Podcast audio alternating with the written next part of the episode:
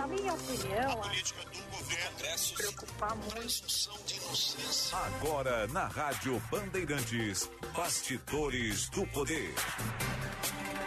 Apresentação Guilherme Macalossi.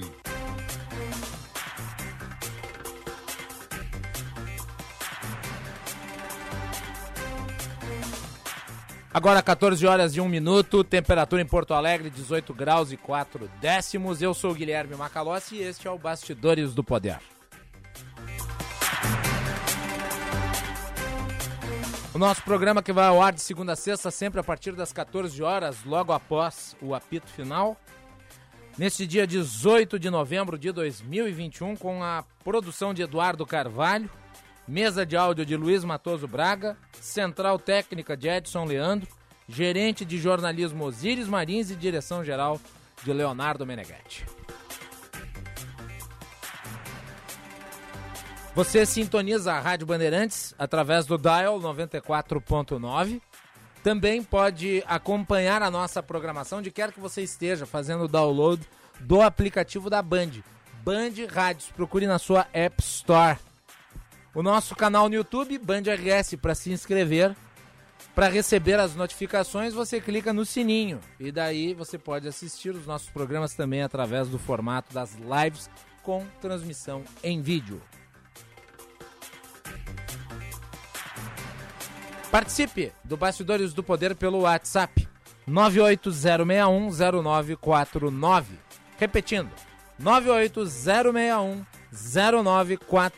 Mensagens por escrito, educadas. Serão lidas ao final, dentro das possibilidades, por óbvio. Buscamos sempre trazer a interatividade. Eduardo Carvalho faz a leitura da participação do público no bloco final. Apenas uh, começar o programa uh, fazendo aqui referência ao mundo literário. Hoje pela manhã, no 90 Minutos, um debate muito agradável de se ouvir. César Cidade Dias, o Diego Casagrande, o Dr. Nestor Hein e o vereador Ramiro Rosário falando sobre literatura. Começou ali o assunto né, em cima da polêmica entrada do Gilberto Gil e da Fernanda Montenegro na Academia Brasileira de Letras e acabaram falando do universo dos livros, muitas referências, inclusive de assuntos que são tratados no Bastidores do Poder, vez ou outra. E eu tomei a liberdade de, no meu programa, participar, fazendo a recomendação de três livros. O Diego Casagrande e o Nestor Hein mencionaram no 90 Minutos de hoje as obras do Winston Churchill o estadista britânico, que tem uma bibliografia enorme, ele que foi prêmio Nobel de literatura. Muitas, muitas obras do Churchill foram mencionadas, como por exemplo, Uma História dos Povos de Língua Inglesa, Memórias da Segunda Guerra Mundial, mas ficou faltando um que, na minha modesta opinião, é o mais interessante que é a autobiografia do Churchill dos tempos de juventude dele. Foi recém relançado pela editora HarperCollins no Brasil. E vale muito a pena ler. Se chama Minha Mocidade. Esse aqui. Minha Mocidade. Um livro que estava uh, fora de catálogo aqui no Brasil. A HarperCollins está lançando as obras do Churchill. E ele narra aqui a época em que participou de muitos conflitos. Participando, veja só, Braguinha, como repórter de guerra. Como repórter de guerra, o Churchill foi o jornalista mais bem remunerado da sua época. Então fica de recomendação bibliográfica. Minha Mocidade do Winston Churchill. Narra a primeira parte da vida dele com aquela qualidade literária que o Winston Churchill ostentava. Ele que era, além de estadista, orador, político, é, também um escritor brilhante e um pintor brilhante. Além desse livro, é, foi mencionado o problema do identitarismo nos Estados Unidos. A esquerda radical promove uma, persegu uma perseguição ideológica no mundo universitário americano e o identitarismo se transformou na sua grande bandeira. E foram lançados no mercado nacional uh, dois livros que tratam desse problema. Uh, um é o do Douglas Murray, chamado A Loucura das Massas: Gênero, Raça e Identidade. Ele fala especificamente sobre o problema do identitarismo militante, visto não apenas né, no mundo acadêmico, mas também no showbiz, no debate público e as consequências disso. E daí ampliando um pouco mais, além deste A Loucura das Massas, este outro aqui se chama O Suicídio do Ocidente. Como o tribalismo, o populismo, o, na o nacionalismo, a política identitária estão destruindo a democracia. Do Jonah Goldberg que é autor do best-seller Fascismo de Esquerda. Uma obra muito provocativa e que também vale a pena ser lida. O Suicídio do Ocidente. Então abrimos o programa em altíssimo nível, né? recomendando obras até para que o público aí tenha uma visão mais abrangente de muitos dos assuntos que nós tratamos aqui. Agora, 14 horas e 7 minutos. Bom, saindo do mundo dos livros e voltando para a política e para a economia, portanto, para o mundo comezinho, vamos falar sobre o principal assunto tratado aqui no Bastidores do Poder ao longo destes últimos dois meses, que é a situação fiscal. Há no Congresso Nacional a tramitação da PEC dos precatórios. E agora né? O Paulo Guedes, que vem praticando atos de genuflexão ideológica, cedendo né, numa política que contraria toda a sua história de vida, ele acho que acabou tendo uma overdose de sinceridade. E disse que a PEC dos precatórios é, abre aspas, oportunista politicamente, mas defensável tecnicamente. Fecha aspas. Eduardo Carvalho traz os detalhes da declaração. Boa tarde, Eduardo. Muito boa tarde, Macalossi, e também a todos que nos acompanham aqui na Rádio Bandeirantes e no Bastidores do Poder. Tu dirias que foi um sincericídio do ministro da Economia, Paulo Guedes, Macalossi? É. Bom, ele falou então uh, em um evento virtual, Bradesco BBI CEO Fórum, e ele diz o seguinte, abre aspas, é certamente oportunista do ponto de vista político, mas é razoável. Ele está se referindo à PEC, proposta de emenda à Constituição dos precatórios, e ele criticou também as propostas alternativas que colocam os precatórios fora do teto de gastos e são discutidas no Senado. O ministro da Economia disse que houve muita pressão da ala política do governo pela criação do Auxílio Brasil e também falou que a sugestão política para viabilizar o benefício foi antecipar a revisão do teto de gastos, que estava prevista para 2026. Abre aspas para a fala do ministro. Ele, diz o seguinte: eles anteciparam e tecnicamente é defensável, porque falta uma sincronização da inflação do teto com a inflação dos gastos públicos de janeiro para janeiro. Sincronizar as despesas ao teto parece razoável. Aí o que diz então o ministro da, da Economia, Paulo Guedes. Lembrando que a PEC dos precatórios, Macalossi, propõe que o teto de gastos seja corrigido anualmente pela inflação de dezembro e não pela inflação de junho, como é o que acontece atualmente. Essa mudança ampliaria então em 47 bilhões de reais o espaço do teto para o ano de 2022. O governo ainda prevê um espaço adicional de 44,6 bilhões com o limite para o pagamento de precatórios que também é proposto por essa PEC. O, além de dizer que a mudança é razoável, Macalossi, do ponto de vista tecnicamente, Guedes também defendeu o limite proposto para os precatórios. Ele disse que a medida dará previsibilidade às despesas com sentenças judiciais e fará com que elas caibam no teto de gastos. Segundo o ministro, essas despesas cresceram de forma incontrolável nos últimos anos. Ainda falando sobre a repercussão do, das falas do ministro, ele diz o seguinte: ele diz que a proposta não é um calote. Ele afirma que o governo pagará à vista todos os precatórios de pequeno valor mas também diz que tem milhões ou bilhões de reais para receber do governo. Quem tem uh, milhões ou bilhões de reais para receber do governo pode ter que esperar um ano para ter esse dinheiro à vista ou negociar o pagamento. Pela PEC dos precatórios, Macalossi, é importante para a gente trazer isso para os ouvintes também, os credores podem, por exemplo, usar o crédito com o governo para participar de processos de concessão e também de privatização. Mais uma fala do, do ministro Paulo Guedes, então ele diz o seguinte: você pode usar isso para privatizar, mas se quer dinheiro, por favor, vamos respeitar o teto.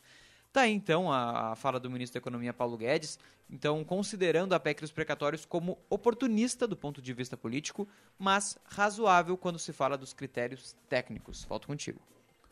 Oportunista do ponto de vista político, sim. Neste neste trecho da sua fala eu concordo integralmente. Agora, que ela é tecnicamente defensável, eu recomendo que se leia o estudo feito pela equipe que acompanha o orçamento na Câmara dos Deputados. O estudo que revelou que com a PEC dos precatórios vai se gerar uma bola de neve, um acúmulo, portanto, um passivo, na casa de 1,6 trilhão de reais até 2036.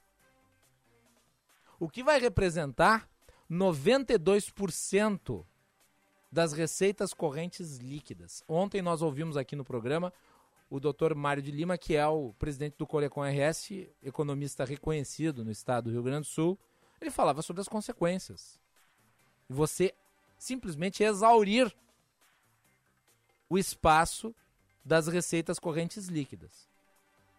Você vai represar os pagamentos e daí vai dizer que está cumprindo as despesas, adiando o pagamento delas. É como se você tivesse né, uma dívida e você precisa estar em dia com as suas finanças do mês e não pagar a dívida que vence naquele mês, deixando ela para o ano seguinte. Você finge que está em dia com as suas contas, adiando o pagamento das que estão vencendo. Isso se chama maquiagem contábil. Esse tipo de prática, a contabilidade criativa, valeu o mandato da Dilma Rousseff que deve estar em casa essa altura do campeonato, assistindo tudo isso e se sentindo a pessoa mais injustiçada da história do Brasil. Porque, afinal de contas, o que está se praticando é uma verdadeira michórdia fiscal. Vou repetir aqui. O passivo que está se criando através da PEC dos precatórios é na casa de 1,6 trilhão de reais para 2036. apenas para 2036, a fila de precatórios que vai se gerar é impossível de ser dimensionada.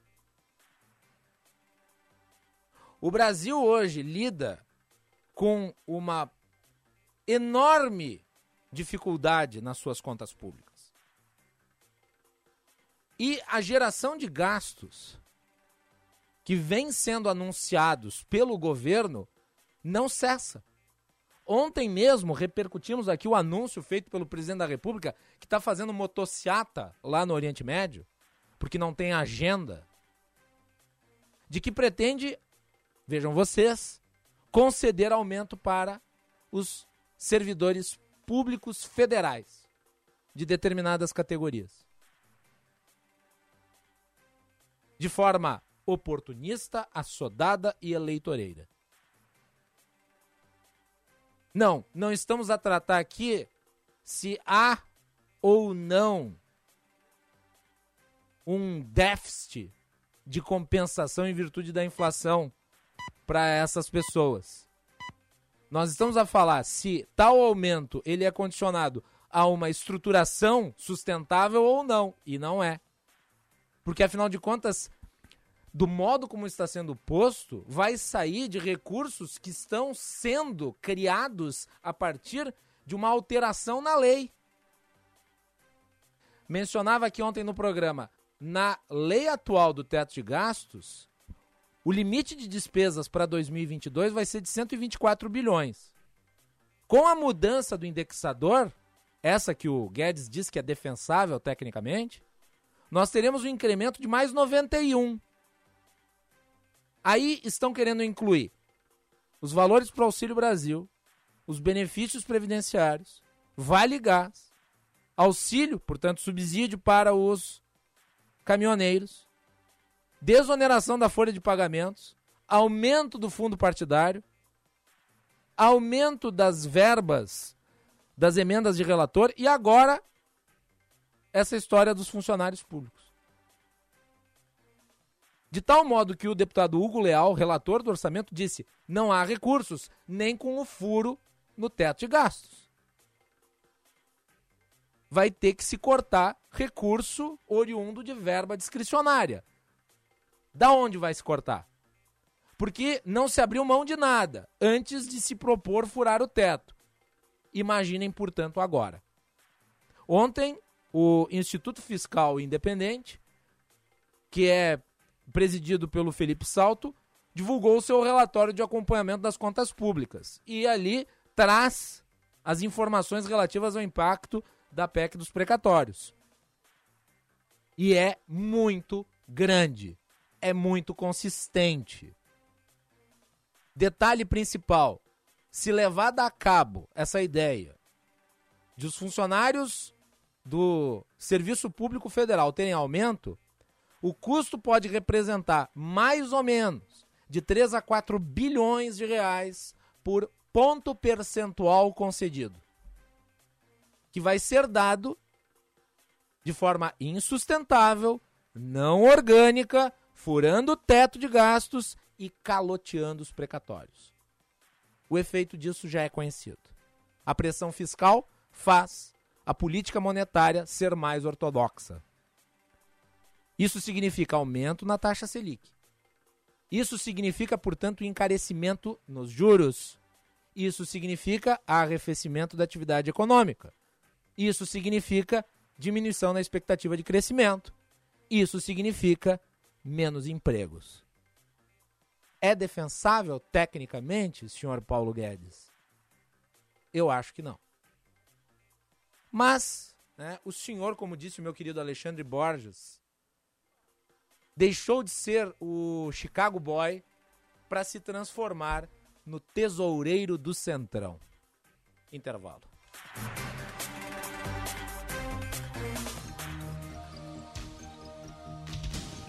É bom ter alguém em que se possa confiar. A Brigada Militar e o Corpo de Bombeiros Militar estão ao seu lado, garantindo diariamente a manutenção da ordem pública e a segurança da comunidade, base da democracia mesmo com o risco da própria vida. Azof BM, defendendo quem protege você.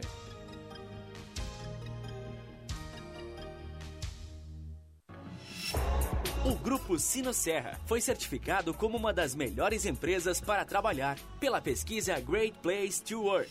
Essa conquista comprova que um ambiente de trabalho confiável traz ótimos resultados para as pessoas e para o relacionamento com clientes. Conheça as concessionárias e serviços financeiros do Grupo Sinosserra. Somos Great Place to Work 2021. Maior segurança na contratação de serviços terceirizados de limpeza, conservação, portaria, vigia e monitoramento, exige a apresentação da certidão de regularidade sindical do Sindaceio. Acesse sindaceio.org.br ou ligue 3362 2832. Sindaceio, representação empresarial traduzida em milhares de empregos. Já pensou em ter sua contabilidade integrada ao ERP Proteus de sua empresa? A TDF Gestão Contábil realiza com excelência rotinas de contabilidade, gestão fiscal e de departamento pessoal, diretamente no ERP Proteus da sua empresa. Faça um diagnóstico com a TDF e veja como podemos gerar resultados em seus processos. Entre em contato pelo fone 995 56 2520 ou acesse o nosso site www.tdfconte.com.br. Quer construir ou reformar com qualidade e economia? Venha na FAC. Conheça a linha completa de produtos com alta qualidade da Tigre, a marca mais conhecida e respeitada do setor da construção. A FAC Materiais de Construção tem o compromisso com o cliente e uma variedade de produtos FAC Materiais de Construção, em Canoas, na rua Florianópolis, 2855, bairro Matias Velho. Acesse fac.com.br. Fique de olho nas ofertas do Aquece Black Friday Panvel. Descontos de até 50% nas lojas, no site e no app. Confira! Fralda Hugs tripla proteção Mega 32,90 cada. Shampoo Granado Baby 250ml 16,99 cada. Loção hidratante Panvel sempre bem 400ml por 20,99. Aquece Black Friday Panvel. Baixe o app agora mesmo e aproveite. Panvel, bem você. No final do dia, você só quer chegar em casa e tirar os sapatos? Para não ter problemas nesta hora, utilize na sua higiene diária o talco pó pelotense. Como você sabe, o talco pó pelotense combina a formulação moderna e a qualidade que te auxiliam no combate dos fungos e bactérias que causam os maus odores. Agora, além da tradicional, tem novas fragrâncias: mentolado, canforado e o touch. E você encontra o talco pó pelotense também na versão aerosol jato seco. Não se engane com outros do mercado. Só utilize produtos de confiança. Utilize o pó pelotense. Ouvintes da Rádio Bandeirantes, eu, Gerson Anzolin, quero convidar vocês para acompanharem todo sábado, às 10 da manhã, o programa Espaço Jurídico. Bandeirantes, fechada com você, fechada com a verdade. Você está ouvindo Bastidores, Bastidores do, poder, do Poder na Rádio Bandeirante. Com Guilherme Macalossi.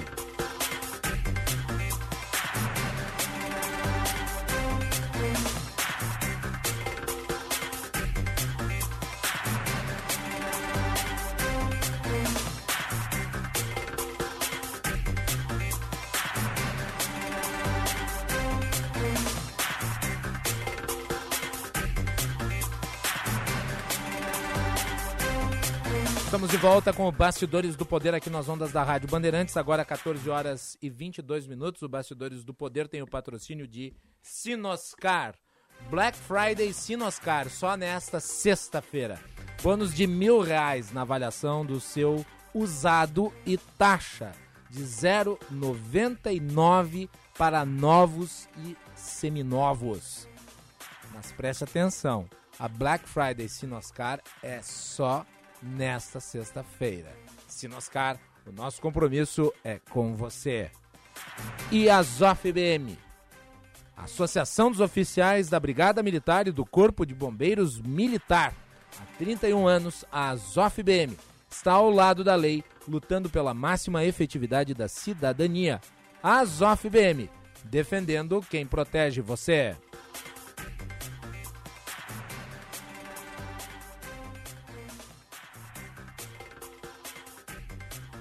Você nos acompanha pelo sinal FM 94.9, pelo aplicativo Band Rádios e o canal no YouTube Band RS. E atenção, fique atento, beba água pura, muita água, livre de vírus e de bactérias, água sem cheiro, sem gosto, com importantes sais minerais, ideal para sua saúde e de sua família. Purificadores e mineralizadores de água natural, gelada e alcalina com ou sem ozônio é na WaterSul. Ligue WaterSul 3231 4567. WaterSul, atenção total ao cliente 3231 4567. Visite o nosso site www.watersul.com.br. Deixa eu mandar aqui um abraço pro Eduardo Leais, Leais Eduardo Leais, da Agerte, da Associação Gaúcha de Emissoras de Rádio e Televisão. Encontro ele frequentemente. Ele é ouvinte do jornal Gente, também aqui do Bastidores do Poder. E às vezes discutimos os assuntos, concordando e discordando. Sempre um prazer encontrá-lo. Um abraço ao Eduardo, jornalista, colega e um bom amigo. Grande abraço, muito obrigado aí. Sempre um prazer vê-lo. E hoje é dia 18 de novembro. Também mandar um abraço especial para todos os brigadianos porque hoje é aniversário da Brigada Militar, fundada em 18 de novembro de 1837. Uma instituição uh, de uma importância fundamental, inclusive na Constituição do Estado do Rio Grande do Sul. A história da Brigada Militar se confunde com a história do Rio Grande do Sul.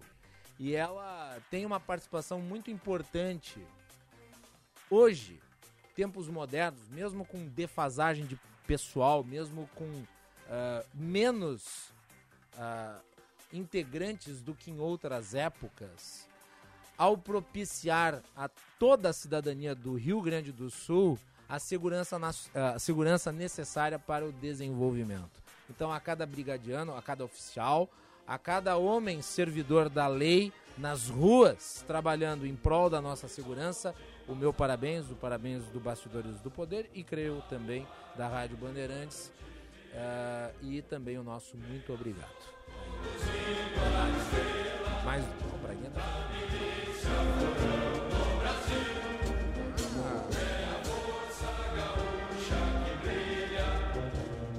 Hino da Brigada Militar.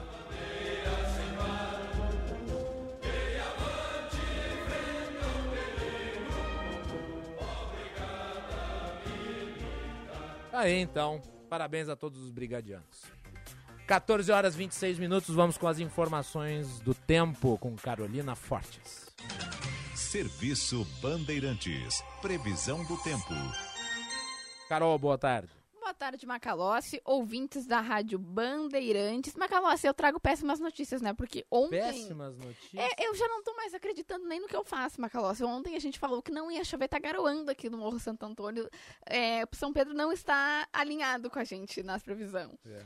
Mas amanhã é para ter tempo seco, mínima de 15 graus e máxima de 21. Em Tramandaí tem possibilidade de chuva, mínima de 15 e máxima de 21. Dom Pedrito, sol com mínima de 10 graus e a máxima pode chegar aos 26. Em Encruzilhada do Sul, sol entre nuvens com mínima de 13 e máxima de 23. Temperaturas ainda seguem baixa no estado para essa época do ano e a chuva continua em alguns pontos isolados. É isso, Macalossi. Tá aí as péssimas notícias do as tempo com notícias. Carolina Fortes. Carolina, e com relação ao Band Cidade? Hoje... É, qual é o destaque hoje às 10 para 7 na tela da Band? Hoje a gente vai falar sobre Novembro Azul. Ah, importante. Importantíssimo. Temos uma pauta sobre isso hoje. E a gente vai trazer todas as informações, prevenção, sintomas, porque uh, muitas, principalmente os homens, né, tem essa, essa coisa de não querer ir no médico, não querer se cuidar, e é muito importante. É uma doença silenciosa que todos os homens devem ficar atentos, é. porque ela tem cura. Então a gente traz hoje isso no Banho de Cidade às 10 para 7 na tela da Band. E se criou em cima desse negócio do exame de toque, né? Uh, uma cultura de rejeição é, em virtude do bril. É como se o exame mudasse, né? A, a, a disposição, o que vai. Mudar, é, o que vai mudar é a tua saúde. Se, é. Vai que é determinar é, o tempo de vida que vai ter. Né? Exatamente. Né? E tem que ser feito e é para um bem muito maior. Então, faça os exames, não só o exame de toque, como todos os exames que tem que ser feito. Os homens têm essa essa dificuldade, né? É uma questão cultural. É. Tem, tem que, que, ser, ser mudada. É, exatamente. Então, hoje, vejam a reportagem e façam os exames. É muito, é isso, Macalossi. Muito bem, obrigado, Carol. Obrigada. Vamos com informações do trânsito agora aqui no Bastidores do Poder. Serviço Bandeirantes. Repórter Aéreo. Com Josh Bittencourt. No serviço Chevrolet você faz seu agendamento online, acompanha seus serviços direto com o mecânico e recebe o orçamento na hora. Serviço Chevrolet é rápido, é fácil, é Chevrolet. Muito boa tarde, Macalós. Boa Também tarde, a todos Jorge. aqui no Bastidores do Poder. Tem acidentes agora em atendimento na capital, uma colisão envolvendo dois carros na Anitta Garibaldi com a Líbero Badaró e também na Icaraí, próximo a Campos Velho, afetando o trânsito em direção ao centro. Na região metropolitana, movimentação tranquila, mas na Freeway segue um caminhão tombado às margens do quilômetro 82 em Cachoeirinha, no sentido capital. Essa carreta bitrem que vai ser retirada ainda na tarde de hoje. No serviço Chevrolet você faz seu agendamento online, acompanha seus serviços direto com o mecânico e recebe o orçamento na hora. Serviço Chevrolet é rápido, é fácil, é Chevrolet. Macalossi. Muito obrigado, Josh Bittencourt, trazendo as informações do trânsito. Daqui a pouco tem mais. Fique ligado aqui no Bastidores do Poder. Opinião, análise e também serviço. Agora, 14 horas e 30 minutos. Vamos falar sobre as eleições presidenciais. O PSDB realiza nesse final de semana as suas prévias. A escolha, portanto, entre os nomes que se apresentaram estão concorrendo no pleito interno do Tucanato o ex-senador, ex-prefeito de Manaus, Arthur Virgílio, o governador do estado do Rio Grande do Sul, Eduardo Leite, e o governador do estado de São Paulo, João Dória, sendo esses últimos dois os favoritos. Ontem teve debate, ontem à noite na CNN, o último debate dos candidatos tucanos. Ah, essa disputa ela vai se dando em meio a um crescente clima de troca de farpas e de divisão interna. E o olho do furacão está sobre Eduardo Leite, que agora está sendo cobrado sobre um posicionamento em relação ao início da vacinação. Ele concedeu uma entrevista à Folha de São Paulo e uma resposta sobre a ligação que lhe foi feita pelo ministro General Ramos teria pedido para que ele intercedesse junto ao seu colega tucano João Dória lá em janeiro para que a vacinação o início do processo de vacinação fosse adiado saiu, e eu acho que isso me parece muito claro, meio torta, abrindo margem para a interpretação de que ele teria agido em conjunto ao governo para tentar convencer João Dória a mudar, adiando o início da vacinação. Isso pegou muito mal. Vamos com as informações do Eduardo Carvalho, que vai trazer os detalhes a respeito. Eduardo, entrevista para a Folha de São Paulo, a resposta saiu torta. O que disse o Eduardo Leite nessa entrevista?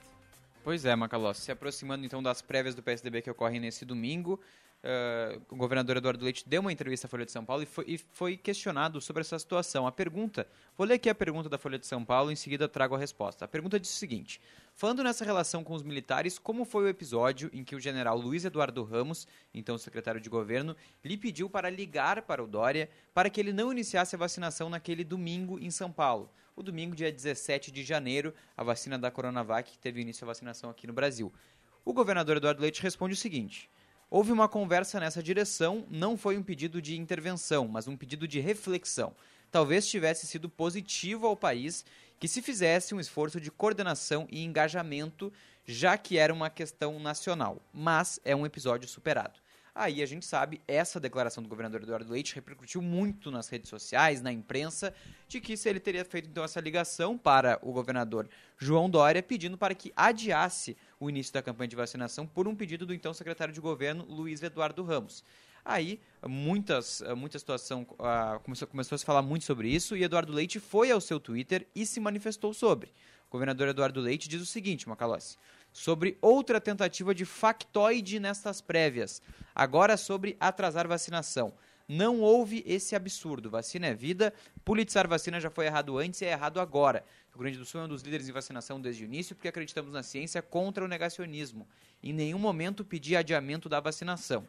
O ministro me ligou, eu liguei para o meu colega de partido e colega governador e relatei o telefonema que recebi para cumprir a praxe. E dei inclusive razão à Dória para iniciar a vacinação. Ao jornal O Globo, Macalossi, o governador de São Paulo admitiu essa situação e disse ter lamentado a atitude do gaúcho. Abre aspas para o que disse João Dória. Lamento, Eduardo, que você tenha se prestado a atender um pedido dessa natureza do general Ramos. Diga a ele que vamos iniciar a vacinação tão logo a Anvisa autorize a utilização da Coronavac e eu que estou ao lado da vida e dos brasileiros. Tá? Então, a manifestação do governador João Dória, esse jogo político entre os dois que se enfrentam no domingo nas prévias do PSDB, concorrendo também com o ex-senador Arthur Virgílio Macalossi. Bom, eu não tive acesso à conversa dos dois.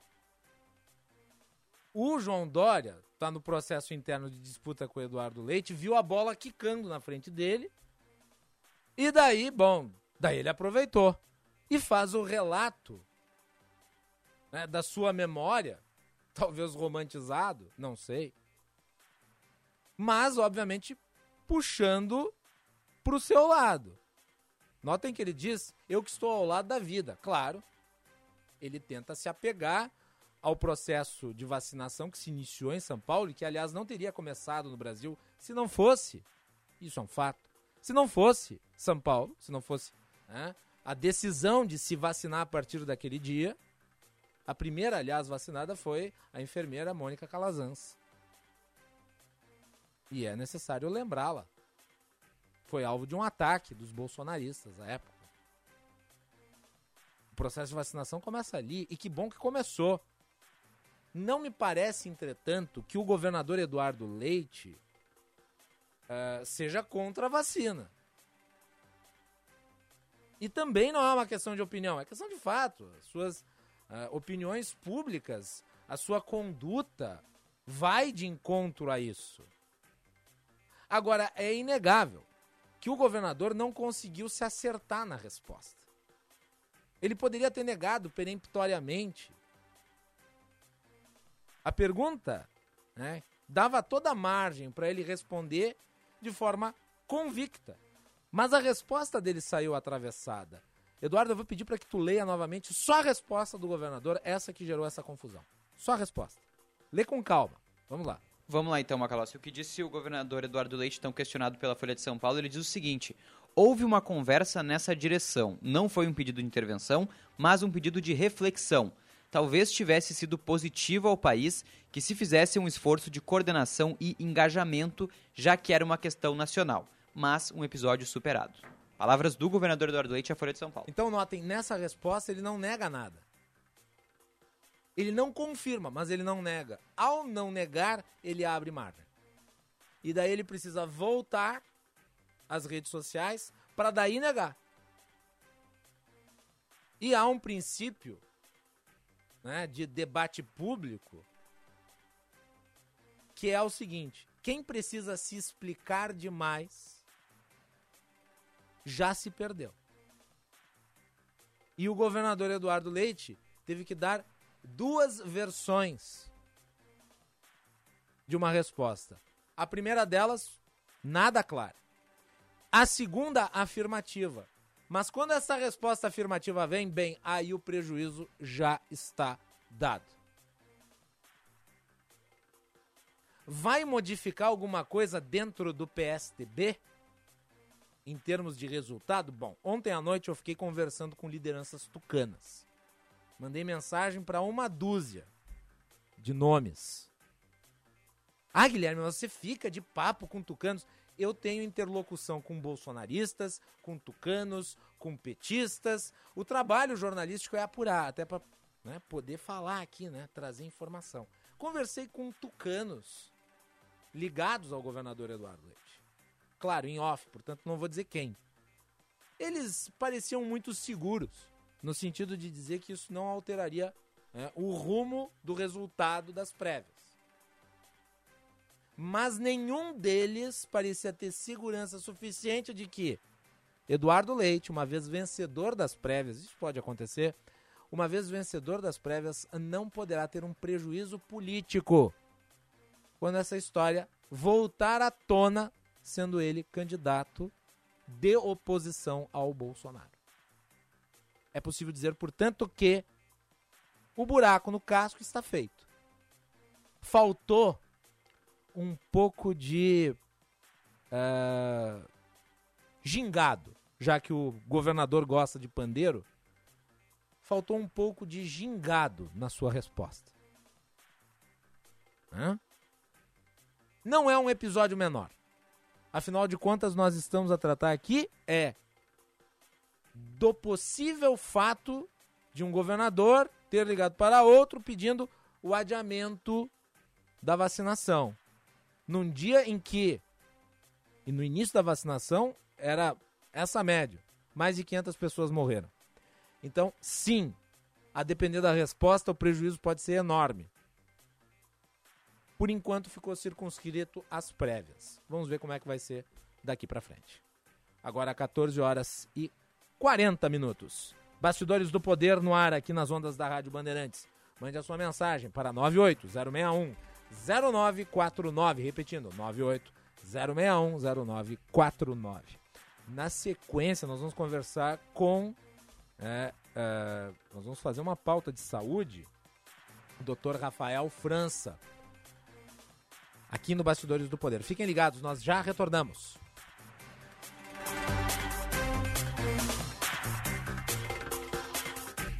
Tabacaria Paromas, 20 anos de tradição, atendimento personalizado. Dê mais paromas ao seu estilo. A sua tabacaria em Porto Alegre, Avenida Farrapos 286. Teleentrega Watts 995586540.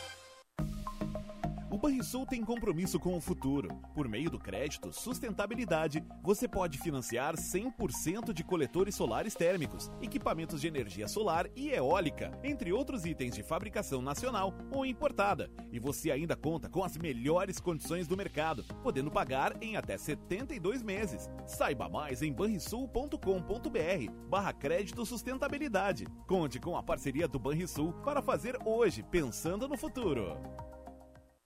Atenção, fique atento. Beba água pura, muita água, livre de vírus e bactérias. Água sem cheiro, sem gosto, com importantes sais minerais, ideal para a sua saúde e de sua família. Purificadores e mineralizadores de água natural, gelada e alcalina, com ou sem ozônio é na WaterSul. Ligue o WaterSul 3231 4567. WaterSul. Atenção total ao cliente. 3231 4567. Visite o nosso site www.watersul.com.br. A Chevrolet Jardine é conhecida como a revenda que não perde negócio. Aqui nós valorizamos seu usado na troca e sempre temos as melhores condições para você comprar o seu carro zero ou seu seminovo. Possuímos oito revendas Chevrolet no estado e contamos com a Esponqueado Consórcio, que ajuda você a realizar seu sonho. Aproveite todas as nossas condições. No trânsito, sua responsabilidade salva vidas. Use o cinto de segurança. Momento Cinep RS. O Sindicato do Ensino Privado do Rio Grande do Sul atua há 72 anos na representação e qualificação de escolas e instituições de ensino superior. Oferece uma série de eventos e cursos, além de assessorias gratuitas nas áreas jurídica, pedagógica e de gestão. Saiba como se associar ao sindicato. Acesse sinep-rs.org.br. Momento Cinep RS. O Sim de Lojas Porto Alegre apresenta a Rede Sim uma rede que aproxima empresas associadas para que troquem produtos e serviços com desconto, aumentem a visibilidade dos negócios e o networking. Participação gratuita para associados do Sim de Lojas Porto Alegre. Rede Sim, sua saúde com os melhores parceiros. Saiba mais em redesim.com.br. Sim de Lojas Porto Alegre, inspiração para transformar o varejo. Você já pensou em investir em imóveis e ter retorno de imediato sobre o investimento? Então preste atenção nesta oportunidade. Salas e conjuntos comerciais, apartamentos, lojas e vagas de garagem no centro de Porto Alegre. Imóveis alugados e também desocupados. Amplas condições de pagamento. Beneficie-se com seu investimento. Participe do leilão de desmobilização de ativos da GBUX no dia 29 de novembro, às 10 horas. Acesse leilões.com.br e faça bons negócios. Pestana Leilões. Bem para você, bem para todos. Cara, jogar online é demais e nunca trava. É, é para isso que eu pago internet. Conheça a Blue 3, internet de alta performance via fibra ótica com estabilidade total e 100% da velocidade contratada. Tudo para você ter muito mais diversão online. Tudo para você ter internet de verdade. Acesse blue3.com.br e consulte a disponibilidade na sua região. Blue 3 Internet All Day. Donos da Bola Rádio. Para mim, o Paulo Paixão chega no vestiário do Inter com uma missão principal: levantar a moral. Este Inter atual já foi bom. Essa é a missão a partir de agora que tem o Diego Aguirre. Donos da Bola Rádio, sempre às sete da noite, com a parceria da KTO.com. Gosta de esporte? Te registra lá e dá uma brincada. Usa o código promocional DONOS de ponto, sistema de alerta. Acesse de ponto.com.br. Bandeirantes, fechada com você, fechada com a verdade. Você está ouvindo Bastidores, do, Poder, na Rádio Bandeirante. Com Guilherme Macalossi.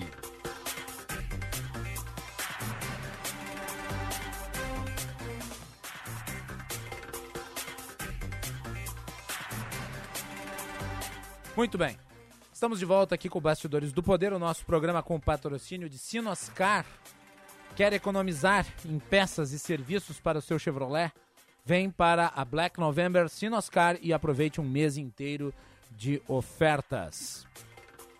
E também um oferecimento da Associação dos Oficiais da Brigada e do Corpo de Bombeiros Militar, defendendo quem protege você. Participe do Bastidores do Poder pelo WhatsApp 98061 0949. Repetindo, 980610949. Vamos falar de saúde aqui na capital. Nós vamos conversar com o doutor Rafael França, que é diretor médico e presidente da Associação Beneficente São Miguel. Essa instituição que uh, assumiu o Hospital Beneficência Portuguesa, uma entidade hospitalar da maior importância. Né? Uh, e vamos falar um pouco sobre o histórico da administração do Beneficência Portuguesa e também dos planos aí da Associação Beneficente São Miguel. Doutor Rafael França, seja muito bem-vindo aqui ao Bastidores do Poder. Boa tarde.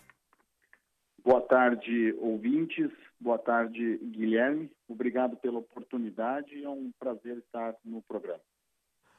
Doutor Rafael, quando a Associação Beneficente São Miguel assumiu o Beneficência Portuguesa, esse hospital tinha condições financeiras muito precárias, estava em crise. Há uma crise né, na rede hospitalar em geral, esse hospital em especial.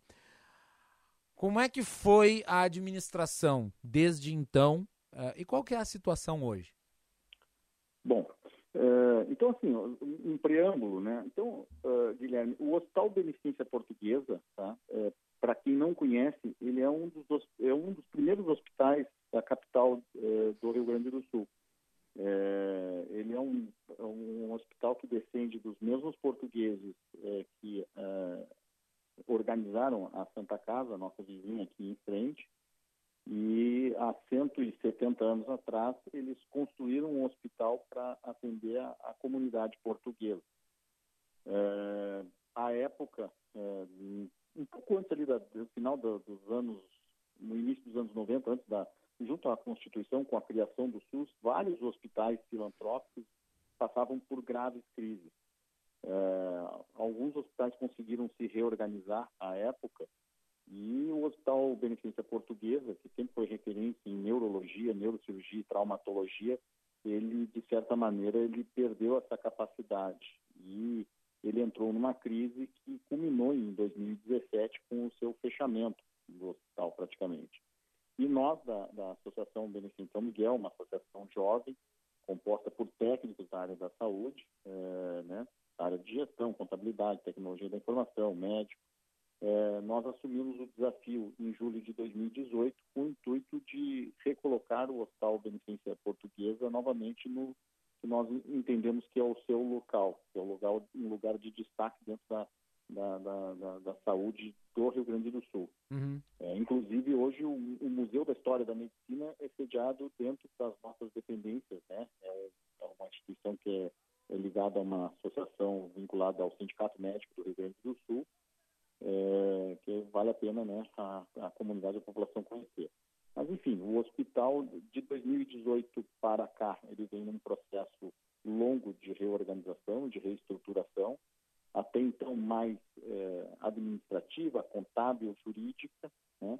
E é, nós, com agora, com a pandemia, foi quando nós conseguimos entregar é, várias estruturas, várias dependências já totalmente revitalizadas, que foi é, foram o nosso pronto atendimento, está aberto 24 horas, a unidade de tratamento intensivo, 16 leitos, é, as unidades de enfermaria, de internação, unidade de endoscopia, serviço de oncologia, quimioterapia, e agora nós estamos entregando nos próximos dias nosso, nosso centro cirúrgico com três salas completamente revitalizadas, novas. Isso num investimento de quanto, doutor Rafael? A, Associação Beneficente São Miguel já aportou em torno de, entre custeio e investimentos, em torno de 16, 17 milhões dentro do hospital nesses eh, aproximadamente aí 30 meses. Uhum. E o- Totalmente provenientes da, da iniciativa privada, né? zero recurso público. Recursos totalmente privados. E hoje o Totalmente Beneficência privado. Portuguesa está atendendo quais públicos? Eh, na- quando nós assumimos, né, existia um, um grande movimento à época para a retomada da, da contratualização junto ao Sistema Único de Saúde. Eh, nós, da Associação Beneficente São Miguel, eh, assumimos nessa expectativa. Eh, até então, a gente não teve essa contratualização. Eh, tivemos um contrato emergencial agora eh, de seis meses durante a pandemia, como eh, apoio né, a toda a rede assistencial de, de Porto Alegre. Mas hoje, principalmente, nós estamos atendendo particulares e convênios. Particulares e convênios. A, a situação envolvendo a pandemia, o senhor disse, eh, oportunizou a ampliação de serviços através desse hospital.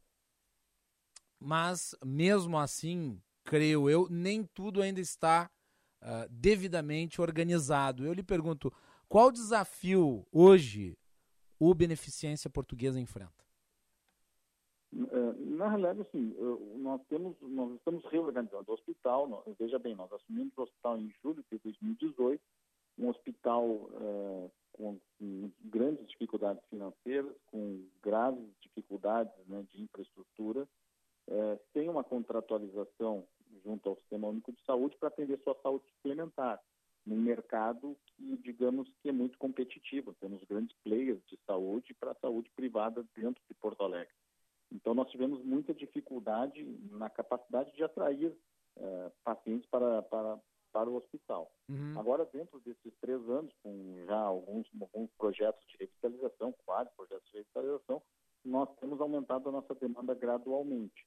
E a pandemia, de certa maneira, eh, infelizmente, acabou vindo para recolocar o Beneficência Portuguesa novamente no, no, no cenário né, da saúde. Ele volta para o É. radar, portanto, em termos Sim, de com- atenção, de demanda, de atendimento. Sim, nós agora aumentamos expressivamente né, nosso volume de atendimento no pronto atendimento, nosso número de internação, eh, nossas demandas cirúrgicas têm acontecido. Então, assim, o hospital vem numa tomada de crescimento eh, bem, bem rápida. Eh, nós esperamos e temos grandes perspectivas agora para o início já do ano, com, com grandes parcerias junto à iniciativa privada. E ainda estamos, seguimos ainda numa conversa bem próxima junto ao Executivo Municipal. Uhum. Foi um, um- um grande teste, eu acho que foi um, fomos aprovados, digamos assim, né, na assistência, né, na colaboração junto a- ao Sistema Único de Saúde, apesar dessa tragédia que nós vivemos recentemente, né, no, no mundo moderno, pandemia, eh, nós entendemos que o Beneficência Portuguesa cumpriu seu papel junto à, à sociedade como um todo. E, doutor Rafael, existe algum passivo junto à prefeitura? Sim, na realidade o, o Beneficência Portuguesa ele ele gerou um passivo gigantesco né, entre eh, as esferas cíveis, trabalhistas, tributárias, né? Esse foi o grande trabalho, o grande desafio na organização, na setorização dessa, dessas dívidas, as quais agora com o reinício, a retomada mais forte, digamos assim, da, da- do atendimento, vão começar a ser organizadas essas questões das quitações frente ao, aos passivos. Com relação ao executivo municipal, Uhum. né, existe da gestão anterior um- um- uma discussão de um passivo. Não se sabe bem se não foi eh, prestado conta do, do recurso recebido ou se não foi prestado o serviço. Essa era a discussão que nós vínhamos eh, conversando junto ao executivo municipal. De qualquer maneira, eh, nós estamos ainda em conversas para a retomada desses atendimentos e eh, esperamos em breve ter um retorno, um aceno positivo do ponto de vista junto ao, ao executivo. Então, há tratativas no caminho de se tentar amortizar esse valor, de se negociar a forma com que isso será pago, eh, resolvendo o problema em definitivo, ou pelo menos Com- encaminhando a solução dele. Com certeza. À disposição, presumo eu, da prefeitura. O prefeito Sebastião Sim. Melo é um homem de diálogo. O seu quadro de secretário, secretário Esparta, também. eh, qual que é a sua avaliação desta conversa com a prefeitura? Sim, não. A gente vem, vem tendo esse diálogo diretamente em nome do prefeito Sebastião Melo e junto ao secretário Esparta, né, junto à Procuradoria-Geral do município, que tem, também tem tido um grande empenho nesse processo, e as conversas estão bem adiantadas e, e nós entendemos que em breve nós teremos notícias acerca desse, desse processo. Muito bem. Doutor Rafael França, a, a Associação Beneficente São Miguel, ela é muito importante, está fazendo aí a gestão do Beneficência Portuguesa, mas está ampliando o seu volume de ações. Eu queria que o senhor falasse um pouco a respeito, porque eu sei que tem novidade por aí. Perfeito, Guilherme. Tu, você da redação, então agradeço o contato, né? Uhum. E, e, dizendo já que vocês entraram já no momento certo com um furo aí jornalístico, né? Que, que foi o contrato recentemente assinado da Associação Beneficente São Miguel, junto à Associação dos Funcionários Públicos Municipais de Porto Alegre, a FM, né? que é a proprietária do Hospital Porto Alegre. Né? E recentemente, então, ele, ele fechou as portas praticamente né, para atenção, para atendimento, e no dia agora, 1 de dezembro, nós estaremos reabrindo as portas do Hospital Porto Alegre, é, aumentando, ampliando a nossa capacidade para em torno de 240 leitos já de, de disponíveis para a população na, na cidade de Porto Alegre o que vai representar né, um upgrade já na rede hospitalar da capital, que virou, virou referência internacional, diga-se. Vai ser um grande ativo na saúde pública. Eu queria que, falar, que, eu queria que o senhor falasse um pouco a respeito da expectativa em relação e, e, e qual que é a condição atual desse Não, hospital. Com certeza. No hospital, assim, primeiro só, quando fala né, um, um, a nível internacional, poucas pessoas eh, talvez saibam que o Hospital Beneficência Portuguesa eh, ele é referência a nível nacional, né, historicamente falando, e até mundial em neurocirurgia. As primeiras formações médicas, né, serviços de residência médica, é, primeiro serviço de neuro, um dos primeiros serviços de neurocirurgia de Porto Alegre foi dentro do Hospital Beneficência Portuguesa. É tradição, o Hospital Beneficência Portuguesa formou muitos profissionais para o Brasil inteiro. E, e nessa linha de, de, entre aspas, pioneirismo, o Hospital Porto Alegre, uma instituição da associação, da FM centenária, um hospital que tem mais de 40 anos de existência, hoje tem é, três salas cirúrgicas, UTI com 10 leitos, pronto atendimento, 80 leitos de enfermaria, unidade de endoscopia. Então, é um, é um hospital que tem uma infraestrutura é, muito interessante. Né? É, eu consigo dizer que hoje a infraestrutura do Hospital Porto Alegre está pronta para atendimento. Diferente quando nós entramos em 2018 no Hospital Beneficência Portuguesa, onde nós tivemos que fazer um investimento em infraestrutura, em revitalizações. O Hospital Porto Alegre hoje está pronto para atendimento. Então, a partir do dia 1 de dezembro, é, nossa expectativa, né? Nós assumimos o hospital, assinamos o contrato e publicizamos isso aos colaboradores que, que, que lá estão hoje. Uhum. Então agora nós temos aí duas semanas de trabalho intenso para a reabertura do hospital já em início de dezembro. Muito bem, vamos fazer o seguinte, doutor Rafael França. Na inauguração, na reinauguração, na reabertura do hospital, o senhor volta aqui no Bastidores do Poder e ampliamos a discussão a respeito. Tenho certeza que vai ser muito proveitoso. A comunidade porto-alegrense do Rio Grande do Sul, tenho certeza, uh, ficam muito felizes com essa notícia em primeira mão dada aqui no Bastidores do Poder. Perfeito, Guilherme. Agradeço a tua atenção e nós podemos voltar ao programa, estaremos, a sessão Beneficência São Miguel estará sempre eh, disposta e aberta ao diálogo, que é uma das nossas marcas. Muito bem. Tá aí então, doutor Rafael França, presidente da Associação Beneficente São Miguel.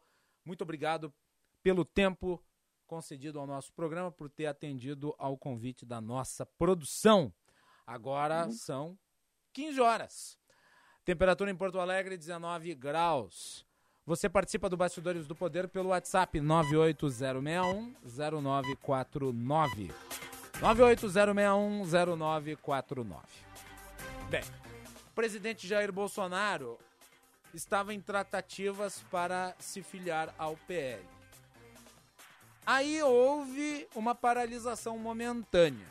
E agora o partido, Partido Liberal, deu carta branca para que o presidente da República, bem como seus filhos e aliados mais próximos, possam acertar a filiação. E nós vamos conversar com o deputado federal, presidente do PL do Rio Grande do Sul, Giovanni Querini. Deputado, seja bem-vindo ao Bastidores do Poder. Boa tarde. Boa tarde, Guilherme Macalós. Boa tarde, ouvintes. Só para te ajudar aí, a pronúncia do meu sobrenome é Giovanni Cherini. Cherini, perdão. Perdão, falha minha. Não, De... nem problema. Deputado, primeiro vamos tentar aqui conceituar. O que é carta branca? O presidente vai mandar e desmandar no partido? É isso?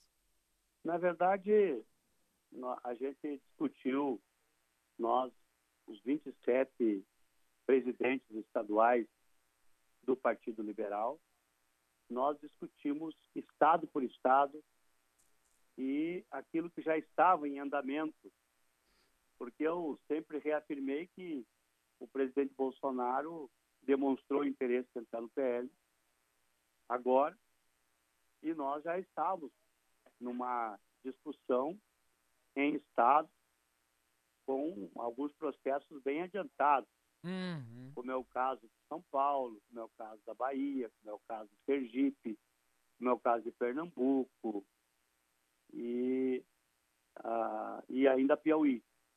Então, esses estados estavam adiantados dessa discussão. Mas é óbvio que o presidente Jair Bolsonaro tem toda a razão de que ele não pode estar num partido onde terá algum tipo de candidato a governador não estará alinhado com ele.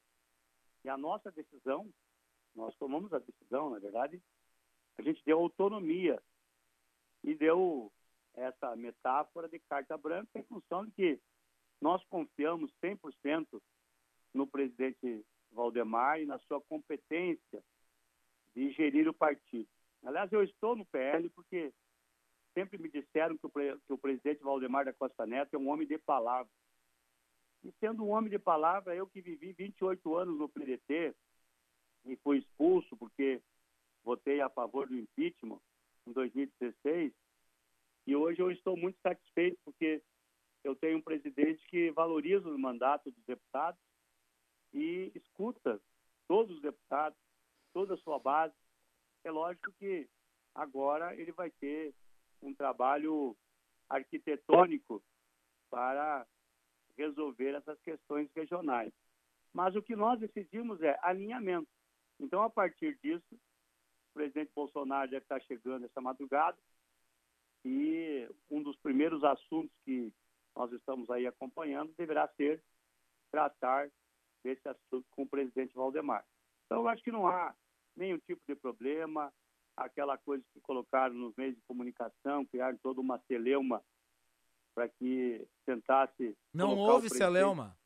Não, não houve nenhum tipo. Houve uma discussão que o presidente. Não houve troca de xingamentos, como noticiou o antagonista. Não, infelizmente, infelizmente para ele, infelizmente para nós, não aconteceu isso, né? Porque uh, eu jamais imaginaria se tivesse esse xingamento, não haveria nenhuma possibilidade, teria se rompido as pontes, né? Hum. Então, a prova que não houve xingamento é que nós estamos naturalmente continuando essa discussão e acertando as arestas. E as arestas não são muitas, não. É lógico que, como eu disse, existia vida no Partido Liberal antes do presidente Bolsonaro manifestar sua vontade de entrar no partido.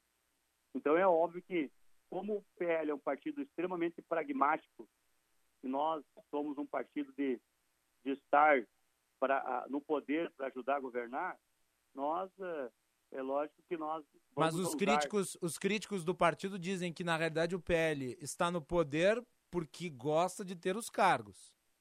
É, eu, eu sempre digo que eu sou um deputado é, que gosto muito de estar no partido que está mandando no governo, porque eu não sei uh, ser deputado de oposição. E o PL também nunca teve essa característica que o deputado de oposição tem que ficar botando chifre em cabeça de cavalo, ficar fazendo narrativas que nós temos hoje na Câmara, um grupo de oposicionistas que inventam todos os dias algum tipo de história e mentem bastante para poder ganhar aí os terrenos, os terrenos das redes sociais. E, na verdade, o, o PL sempre foi um partido e eu entrei em 2017 no Partido Liberal.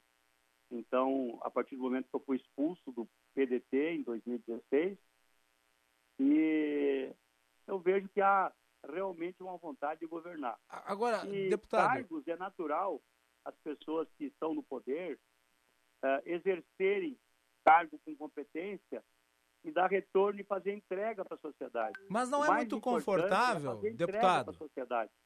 Não é muito confortável estar sempre no poder, nunca fazer o exercício de fiscalizá-lo, sempre ter acesso aos meios de gerir recursos, destiná-los e, portanto, né, com isso, É, isso- se beneficiar politicamente?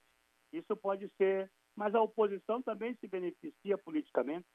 A oposição, quando ela faz oposição, ela, ela leva um eleitorado que sempre está ao lado daqueles que, quanto é, aonde tiver governo, eu sou contra, né? Então, é da natureza do processo político. Claro que é uma opinião tua, quem sabe você fosse deputado, você optaria em ser oposição. Eu não. Eu, meu eleitor sabe, estou dizendo pela Bandeirante, meu eleitor sabe que quem votar em Giovanni Cherini vai votar num deputado que estará, com certeza, trabalhando para ajudar a governar, seja qual o governo for. Portanto, Com dá para ser com- governista. Com poder, sem poder, com cargo, sem cargo. Eu Perfeito. sempre, mesmo nos momentos mais difíceis, quando era deputado estadual no Rio Grande do Sul, eu sempre trabalhei no sentido de ajudar a governar, porque eu acho Então, ser governista não é ruim, no caso. Pois não? Ser governista não é ruim, portanto. Ora, quem é oposição também não acha ruim ser oposição. Eu acho bom ser governo, independente de, dos benefícios que a gente possa ter. O maior beneficiado é a sociedade, porque quando você vai entregar uma obra, você vai lá junto com o ministro, com o secretário de Estado, você tem ah, ah, os olhos brilhando das pessoas de alguém que está fazendo bem para a sociedade. E eu nasci para essa missão. Quem sabe aqueles que estão na oposição nasceram para ser oposição. Até porque muitas vezes o cara está no poder e age como sendo oposição. Não é o meu jeito. E o PL também tem agido dessa forma também e vai continuar agindo. Aliás, o, o PL não, nunca, nunca imaginou que o presidente Bolsonaro estaria no partido e, e apoiou o governo Bolsonaro. Se você olhar as votações do PL na Câmara, você vai ver que as nossas votações sempre votações coesas. O nosso partido tem um partido de família, um partido que vota todo mundo junto. Reformas aí que aconteceram, todas. O PL sempre foi o partido que deu mais fidelidade ao governo. E nós não há imaginávamos problema na sua avaliação, o. PL, deputado, o PL durante praticamente todo o governo do PT esteve ao lado de Lula e de Dilma Rousseff, governou junto. O presidente Jair Bolsonaro tem um discurso ideológico muito forte contra a esquerda. Não é um contrassenso agora o PL que foi governo com o PT, foi esteio do PT, foi satélite do, do, do PT, agora ser o partido do presidente que faz o discurso antipetista? Pois é, você que acha isso, né? Eu não acho. Eu Não, mas é um que- fato. O PL apoiou não, o PT. Não é um fato. Esse fato você está criando. Mas não PL não problema, apoiou o eu PT. respondo. Eu respondo, não tem problema. Eu acho que nós temos uma característica de estar no governo e essa característica resulta eh, no ganho da sociedade. Então, eh, por nós e pelo presidente estar eh, escolhendo o PL para ser o seu partido, eu vejo que nós não cometemos nenhum crime, nenhum pecado por estar em governos anteriores. Então, acho que ah, a nossa, o nosso caminho está traçado, é um caminho de centro-direita e de direita também. E agora nós vamos ter, certamente, uma definição muito mais clara. Pela primeira vez, o PL passa a ter um candidato à presidência da República. Até então, nós apoiamos, ou mesmo no tempo do José Alencar, que foi um grande homem, que eu não estava no partido ainda, mas foi o vice eh, no governo eh, do PT. Mas você sabe o que é ser vice, né? Então, é bom que a gente saiba que agora, é a primeira vez, a partir daí, é que a sociedade poderá cobrar as nossas ações no sentido de que nós estaremos com um candidato à presidência da República e com certeza, com grande chance de continuar, apesar da oposição ser forte, apesar de alguns meios de comunicação trabalharem o tempo todo contra o presidente, e é evidente, a sociedade, inclusive, está mudando de canal justamente por isso, porque não aguentam mais o tempo todo, se o presidente respira muito alto, a, a imprensa vai lá e diz assim, ah, o presidente está respirando muito alto aqui, que absurdo, ele não respeita as pessoas. Então, está faltando assunto, muitas vezes, para que a imprensa pense no país também, né? E não só pense é, é, em tirar o presidente Bolsonaro. Vão ter que aguentar Deputado. mais quatro anos do presidente Bolsonaro. Deputado, certeza. ah, o presidente Jair Bolsonaro foi filiado ao PSL, foi a legenda pela qual ele se elegeu. Ele entrou no PSL mais ou menos no mesmo processo de negociação que agora faz com o PL. E terminou a sua passagem pelo PSL numa movimentação de saída muito consistente, brigando com o presidente da legenda, o Luciano Bivar. Aí tentou se filiar ao Patriotas. O processo de filiação foi muito complicado, judicializado, não se concluiu. Qual é a garantia que se tem hoje de que o processo de filiação do presidente, de permanência no partido, vai ser de forma pacífica? Pois é, sabe que na vida a gente não sabe o dia de amanhã. Nós temos é que viver o, o aqui e agora. E o aqui e agora é que o PL, na medida que o presidente assinar ficha, vai trazer 50 deputados federais e o PL vai fazer de 80 a 100 deputados federais nas próximas eleições. Então, isso vai ser a maior bancada na Câmara dos Deputados, sin- sinal de que o presidente Bolsonaro realmente é um fenômeno, apesar de tudo que eu falei já antes, ele é um fenômeno e esse fenômeno com certeza vai estar dentro do Partido Liberal. Ele é um homem que eh, não, não tem medo, ele é um homem que eh, sempre teve posição forte e vai continuar tendo. E com certeza o PL vai saber como conduzir isso através do presidente Valdemar, vai saber ah, ah, ah, colocar na sua posição e queremos que o Brasil deixe para trás essa história da Venezuela, de Cuba, da China, essa história aí que não deu certo, até porque eu pergunto sempre qual é o país do mundo que deu certo o socialismo, e o socialismo é isso que, infelizmente, alguns sonham em implantar no Brasil, né? deixar 97% na pobreza e, o, e 3% levar a riqueza para paraísos fiscais. Então, nós acreditamos que a liberdade é tudo e o Brasil de Bolsonaro é um Brasil livre, um Brasil eh, do liberalismo. Ou seja, é menos municípios, tem que diminuir o tamanho dos municípios, diminuir o tamanho do Estado, de menos Brasil, menos Brasília e mais Brasil.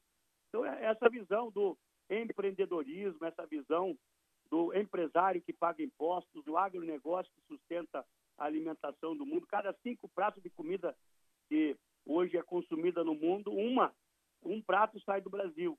Então, o agronegócio está dando certo, o Deputado. Brasil vai dar certo, nós vamos voltar a gerar emprego, vai diminuir essa, esse custo elevado que, infelizmente, alguns mandaram todo mundo ficar em casa para pensar na economia depois. A conta veio agora e o presidente Bolsonaro tinha razão, mais uma vez, né, de dizer que nós tínhamos que pensar na economia e na saúde. A Suécia fez isso e, infelizmente, os meios de comunicação no Brasil não mostram sobre a Suécia. A Suécia não fechou nada e hoje lá é um exemplo de país que não está tendo problema na educação, teve Deputado. aula o tempo todo, não fez distanciamento e deu certo.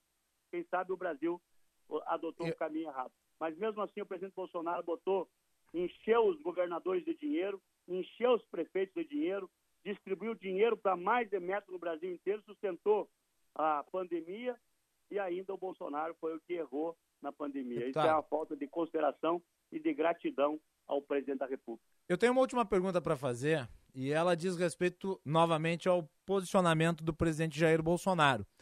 Ah, em 2018, quando candidato, ele fez do Centrão, desses partidos considerados por muitos fisiológicos, um dos seus principais sacos de pancada.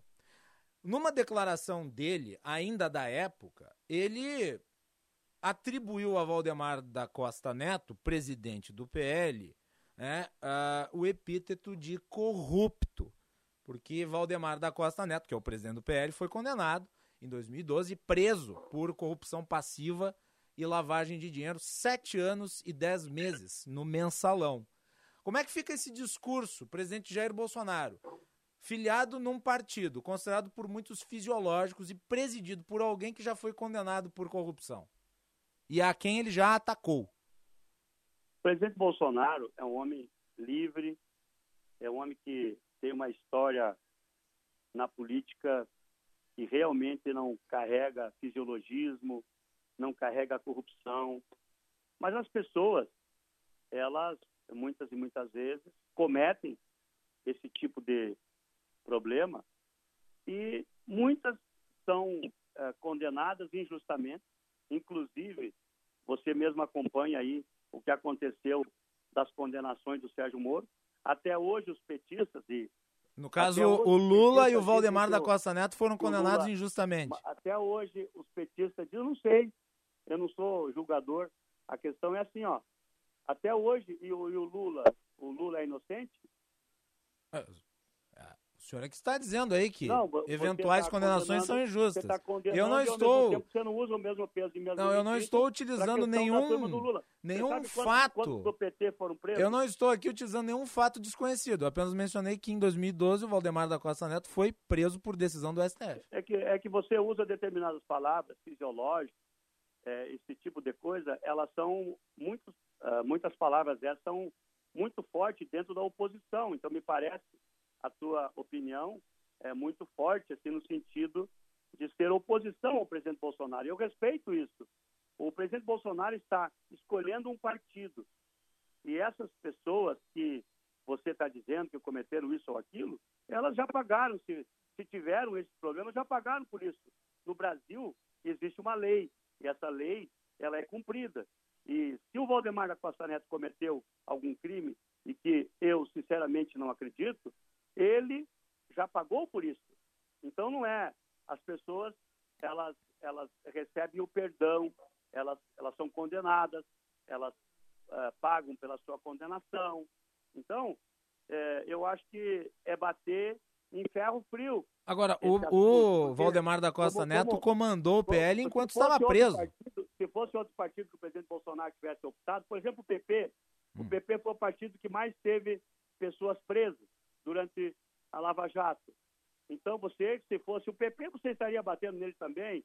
Se fosse ele tivesse para o PSC, você estaria batendo nisso também. É, do teu, é teu direito de fazer isso, mas é meu direito também de espernear e dizer que, infelizmente, dessa forma é muito difícil de falar com um, um tipo de visão que você condena tudo que o Bolsonaro fizer. Então, mas eu defendo tudo que ele faz. Então, vamos lá. Vamos ver quem é que ganha a eleição ano, o ano que vem. Ah, certamente não serei eu, porque eu não vou concorrer, deputado. Hã? Eu não vou ganhar nada porque eu não vou concorrer. Sim, mas você vai votar no Lula, então você. o senhor está fazendo a leitura da minha mente? Hum? O senhor está fazendo a leitura da minha mente? Você fez, você faz do nosso partido, você faz ah, do estou Valdemar, perguntando, eu perguntei eu sobre o discurso do presidente, sendo ele filiado a um partido que ele já criticou o presidente. Não fiz Porque nenhuma, bem, nenhum juízo. Guilherme, você sabe bem que você pode escolher o que você quiser falar comigo. Você resolveu falar comigo para me constranger, para criar. É, eu tenho tantos assuntos para falar, ô, Guilherme. Não é, não é assim que a gente devia fazer. Eu também, é a Bandeirante, é a linha de jornalismo que vocês escolheram, que é um jornalismo militante, mas eu respeito, não tem problema. O nosso jornalismo é plural a ponto de ouvi-lo e ouvir os críticos do presidente e os defensores Mas do presidente. Mas mais, o nosso jornalismo certamente não é governista. Uhum. Com certeza você não vai me ouvir mais a partir de hoje. Ah, mas, mas é uma escolha sua. Continuaremos a convidá-lo. É. Tá bom, então. Os nossos microfones estão sempre à disposição, deputado. Tá bom. Estou às ordens aqui. Mas vamos olhar o, o, lado bom da vida, eu olho o lado bom da vida. É isso que me faz eu ser deputado, senão se fosse olhar do lado ruim, eu já tinha largado, já tinha pendurado a bandeira, sabe? Já tinha lá, é, é, como é que é, largado a chuteira. Porque eu, se, não, se a gente vai ver só o lado ruim, a gente não ajuda a construir uma, uma vida melhor para as pessoas. E o presidente Bolsonaro tem muitas qualidades que vocês deviam usar também, não só falar dos defeitos dele. Deputado, muito obrigado. O senhor está sempre convidado a participar do programa. Mas aqui nós Um abraço, questionamos. O senhor tem espaço sempre para responder. Valeu, um abraço. Muito obrigado. Agora 15 horas e 20 minutos, o nosso programa no ar aqui nas ondas da Rádio Bandeirantes. Sinal FM 94.9, aplicativo Band Rádios, canal no YouTube Band RS, mande a sua mensagem 98061 0949. 98061 0949. Aqui é importante esclarecer o seguinte: o jornalismo ele tem a função princípio de questionar. O que nós temos que fazer, isso sim, é, uma vez questionado, conferir aquele que está sendo entrevistado, aquele que está participando, a possibilidade de responder. E qualquer um que acompanhou a entrevista observou que o deputado Giovanni Cherini foi tratado com o respeito e teve o espaço para todas as perguntas que eu formulei aqui e que, na minha avaliação, e na avaliação de uma parte considerável do público, são absolutamente legítimas. Afinal de contas, ele é detentor de um mandato, ele é presidente do partido, qual o presidente da República pretende se filiar. E esse partido tem uma série de fatores históricos que, condicionados à filiação do presidente, precisam ser trazidos à baila. Dentre os quais, o fato, isso é um fato, não é uma questão de opinião, que Valdemar da Costa Neto foi condenado por corrupção pelo STF no escândalo do mensalão na época do governo PT. Que o PL é um partido que historicamente está no governo. E que o presidente da República fez, em 2018, uma campanha contra esses partidos, visto que ele se apresentava como o candidato anti-establishment. Diante disso, como não vou questioná-lo? Eu estaria errado se eu convidasse o deputado e não permitisse que ele falasse. Mas vocês conferiram. Ele teve a oportunidade de falar. Ele não vai mais, não vai mais participar? Bom, escolha dele. O deputado está sempre convidado a participar. Inclusive, quando quiser, pode é, solicitar espaço. Os nossos microfones estão abertos ao debate.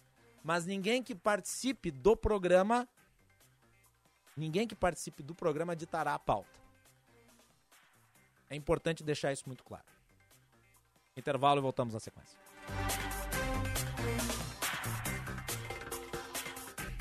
Rede Bandeirantes de Rádio. Repórter Bandeirantes é um oferecimento de Grupo Souza Lima. Eficiência em Segurança e Serviços. Repórter Bandeirantes. Esse é o repórter Bandeirantes pela rede Bandeirantes de Rádio. A Anvisa recebeu um pedido da AstraZeneca para também ser considerada como dose de reforço da vacina contra a Covid. Quem traz as informações de Brasília é Rafael Procópio. A farmacêutica AstraZeneca encaminhou um pedido à Anvisa para aplicação de uma dose de reforço da vacina contra a Covid-19 no Brasil.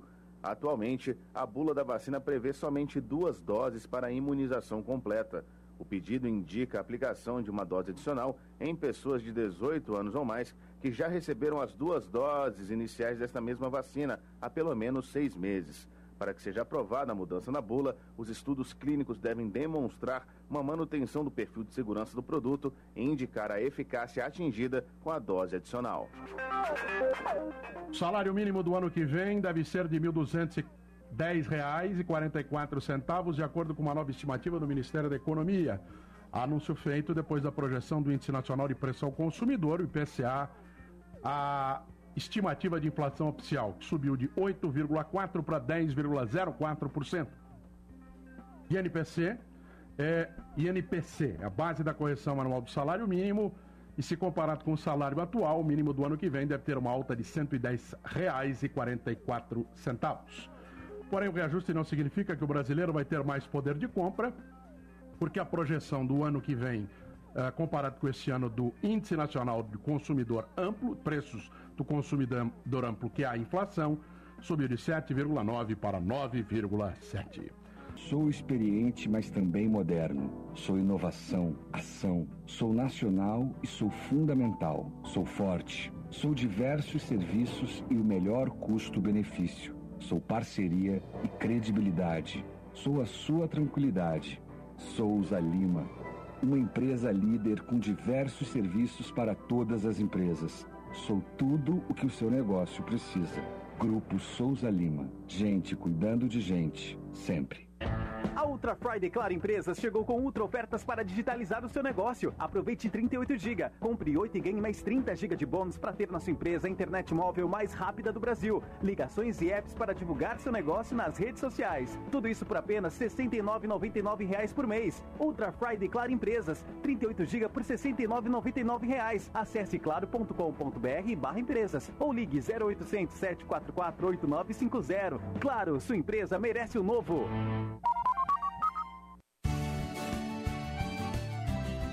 Agronotícias, com Cissa Kramer. A maçã é uma das frutas produzidas no Brasil graças às macieiras aqui do sul do país. Santa Catarina e Rio Grande do Sul são responsáveis por quase toda a produção nacional. Na última safra, foram mais de 500 mil toneladas aqui no estado. Vacaria se destaca como o maior produtor, com quase 7 mil hectares. A fruticultura teve também crescimento nas exportações, alta de 58% neste ano em comparação com 2019.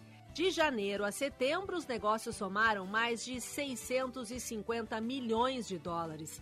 E os últimos meses do ano são os que concentram as maiores vendas para outros países.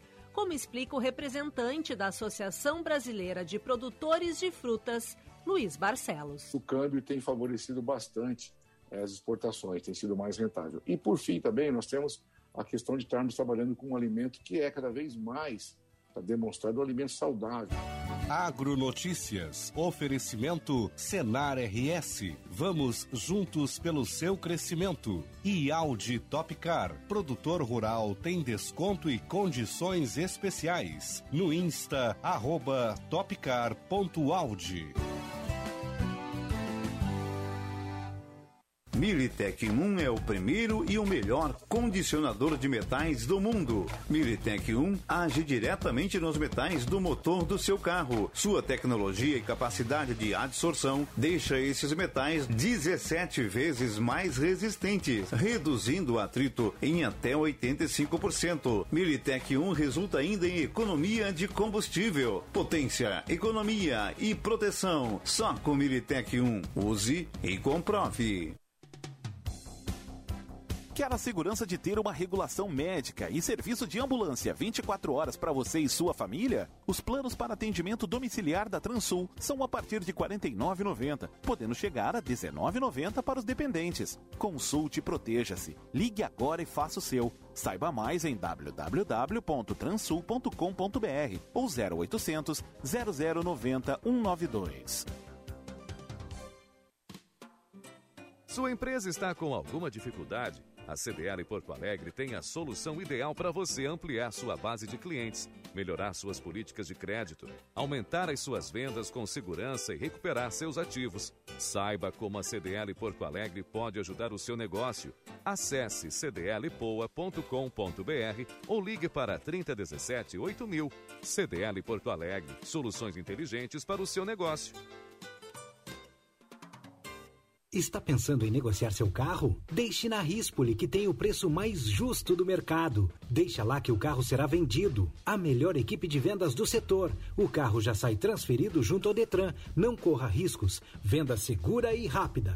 Não se preocupe com nada. Financiamentos, documentações, pagamentos. A Rispoli tem meio século de experiência. Sempre no mesmo lugar e com sede própria. Ligue 33 36 18 18. Rispoli, cada vez melhor.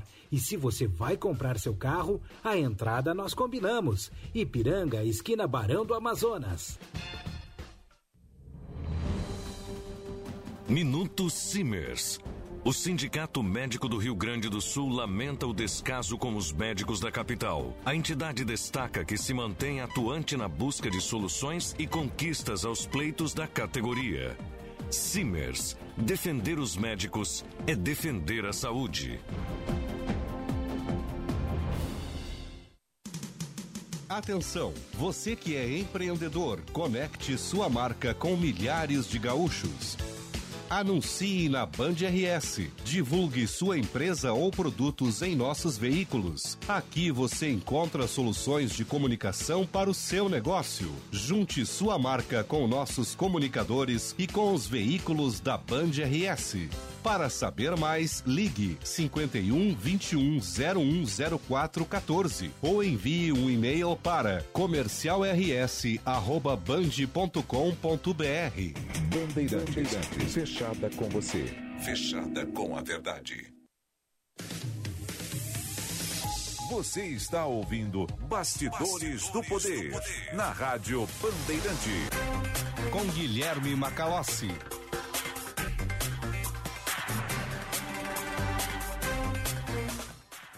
15 horas 31 minutos, este é o Bastidores do Poder. Você nos acompanha pelo sinal FM 94.9, aplicativo Band Rádios, canal no YouTube Band RS. Mande a sua mensagem para o nosso WhatsApp 980610949. Repetindo, 980610949. Vamos com as informações do trânsito. Vem aí a Karina Chagas. Serviço Bandeirantes. Repórter Aéreo.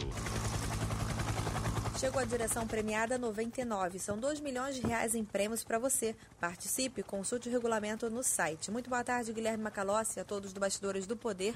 Movimentação tranquila agora na capital, somente na Avenida Ipiranga. Observo retenções no trecho da Salvador França. Mais cedo teve um acidente envolvendo carro e ônibus com vítimas. A SAMU já fez o atendimento, porém observo dificuldade ainda no trecho. Mais adiante, atenção também para obras.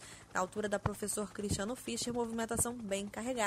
A Beto Gonçalves, nesse momento, é uma alternativa. Na Zona Norte, Assis Brasil com alguns pontos de lentidão, a Sertório está fluindo bem, podendo também ser um bom caminho. Chegou a direção premiada 99, são 2 milhões de reais em prêmios para você. Participe, consulte o regulamento no site.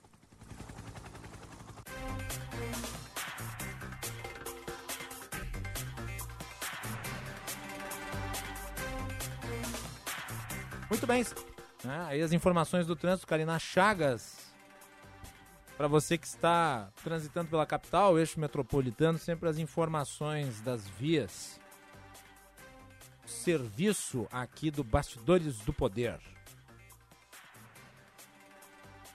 Abrimos o programa né, falando sobre PEC dos precatórios. Tivemos uma entrevista com o presidente da Associação Beneficente São Miguel, doutor Rafael França. Há pouco, o deputado federal Giovanni Cherini, naquilo que ele diz ser a sua derradeira participação aqui no Bastidores do Poder.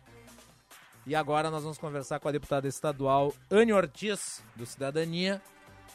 Essa semana foi votado na Assembleia Legislativa mais um projeto que susta benefícios concedidos a determinadas categorias. Aqui estamos a falar do auxílio saúde. Deputada, seja muito bem-vinda. Boa tarde. Boa tarde. Guilherme Macalossi, um prazer imenso falar contigo mais uma vez e com todos os ouvintes aí da, da Band. Acho que é a primeira vez que a senhora participa aqui do programa sob a minha moderação. Eu acredito que sim, acho que sob teu comando é a primeira vez. Muito bem. Então... Prazer imenso, né? Sempre te acompanhei, sempre é, gostei muito de participar dos, dos programas é, que tu conduziu nesses, é, nesses anos aí todos de trabalho e, e fico muito feliz de te ver aí nesse grande grupo de comunicação. Obrigado pelas palavras, deputada. É um prazer recebê-la. Espero que seja a primeira de muitas participações aqui no Bastidores do Poder. A senhora que é atuante na Assembleia Legislativa.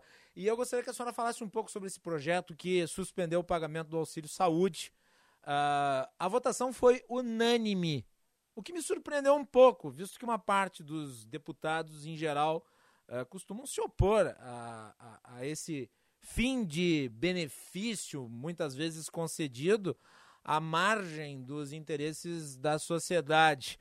Ah, se temos ali uma bancada que luta contra privilégios, às vezes se caracteriza a Assembleia Legislativa por também ter deputados defensores de privilégios. Dessa vez, entretanto, Sim. foi por unanimidade. O resultado lhe surpreendeu? É, olha, eu, co confesso que, que tinha mais ou menos a mesma avaliação que a tua, né? Por muitas vezes a gente é, vê defesas, né? E o tempo que eu tenho como deputado estadual é, já, já é um, um tempo suficiente para saber e conhecer as defesas que cada parlamentar ou os partidos políticos, né? Fazem em relação à questão é, do, do Estado, né? A relação entre é, os poderes e, e, e principalmente do, de, de, benefícios né, a servidores que muitas vezes uh, são é, chamados de direitos, né, e que a gente sabe que na verdade não são direitos, são privilégios. E esse, e esse projeto que foi aprovado na terça-feira uhum. é um desses exemplos, né? Claro que muitas vezes é, tem projetos que tramitam na Assembleia Legislativa que dizem respeito aos servidores públicos que são meritórios e foram é, construídos junto a, a, ao Poder Executivo e ao próprio Poder Legislativo. Porém, esse é, foi um benefício concedido é, que não foi votado pela Assembleia Legislativa, que não teve é, a, a, a, votação né, da casa em relação à concessão ou não concessão desse benefício que é o auxílio saúde, né, para servidores e membros do Judiciário, Ministério Público e Defensoria Pública. Uhum. É, é, uma, uma é, e esse e esse auxílio saúde ele era é, pago, né, concedido de forma é, uma verba que, que é uma verba indenizatória, então ela ela não é calculada para fins de teto uh, e, e nem para contribuições é, contribuições previdenciárias ou imposto, porque ela é uma verba indenizatória. E uma porcentagem, né, que, que, que, que do, do, salário de cada um. Então, quanto mais alto é o salário uh, do, do, servidor é, ou do membro de um poder, mais alto seria uh, o valor desse auxílio, né? E aquele que ganha menos que talvez, né, se tu fosse considerar, precisa de um auxílio, saúde, uh, e a justificativa também foi a questão do, do Covid, sabendo que todos né, têm plano de saúde, porque o IP é, é, o plano de saúde dos servidores, o servidor pode optar por não ter, mas ele tem esse benefício, e é só os servidores né, que têm o benefício de poder ter o plano de saúde do IP é, uh, ele é uma se justificaria se fosse um valor uh, um, um, valor para todos, né? Que que só que a gente vê que não, que talvez é, quanto mais o salário, quanto mais possibilidade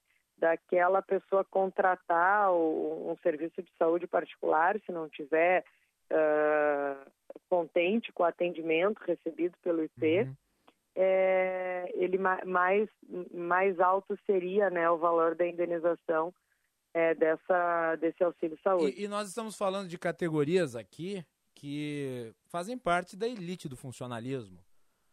Não são. Desculpa, Macalossi falhou. É, eu mencionava que são integrantes de uma de uma de um de uma de uma elite do funcionalismo. Né? Não são. É, exa Exatamente. Não são a maior parte dos funcionários públicos. Vou mencionar aqui os professores e os policiais, né, que são os mais comuns dentro uh, do serviço público.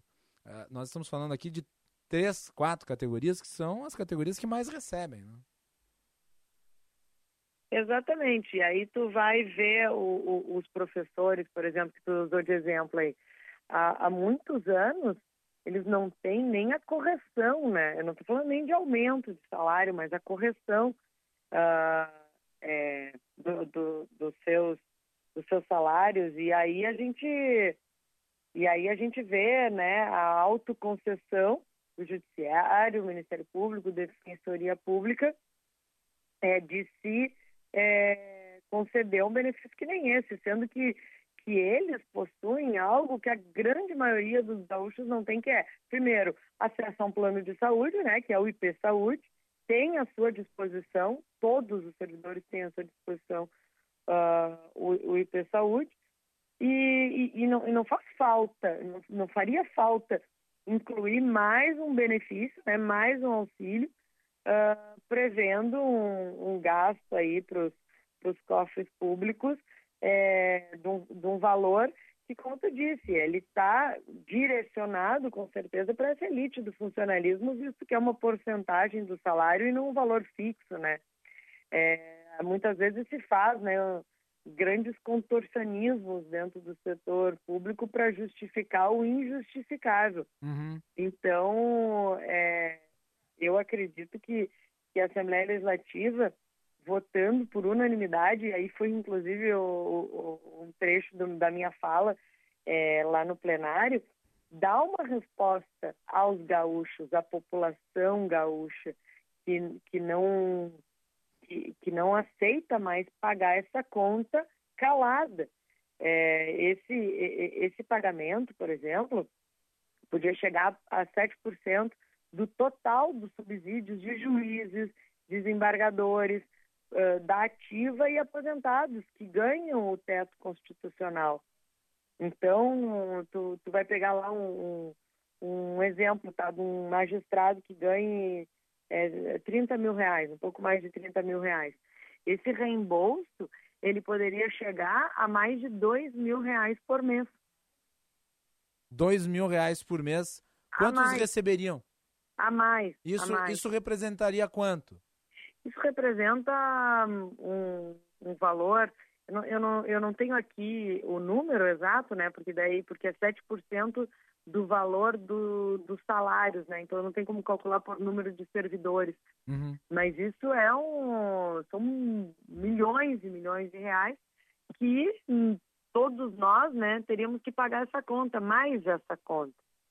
Então nós entendemos e aí a gente tem, né, um, a, a frente parlamentar de combate aos privilégios que, que tem ali dentro da frente os deputados são mais atuantes, que nós em, enfrentamos os alguns temas espinhosos, inclusive, é, de, e, e de discutir também essa questão, que realmente é um privilégio, porque essa indenização ela se tornaria mais um penduricalho dentro do salário do servidor. Então nós entendemos primeiro que a forma da concessão ela ela é ilegal porque ela deveria passar pela Assembleia Legislativa uh, a, a, votação desse benefício e também imoral. A, a gente está vivendo um momento muito difícil, um momento aí uh, de, de, de que, que, a gente ainda vê os reflexos muito grandes, principalmente na economia da pandemia, né? É, a, graças a Deus estamos enfrentando, assim, já, é, eu acredito que a gente já vê aí uh, o, o, fim, né, da, da pandemia. É, claro que não vai não vai extinguir uh, o vírus e, e, e, algumas pessoas ainda vão se contaminar, mas de uma forma muito menor e, e, menos dolorosa do que a gente viu aí ao longo de quase dois anos. Acho é, que a gente pode mas... mencionar aqui o caso da Alemanha, né? A Alemanha bateu 60 mil casos, mas o índice de mortes é baixíssimo. É, e é o que importa, né? É o que importa, é a questão do, do índice de, de mortos, né? Então a gente teve impactos muito grandes na economia, principalmente, e, e aí eu vou dizer quase que exclusivamente dentro do setor privado, que teve restrições de atividade.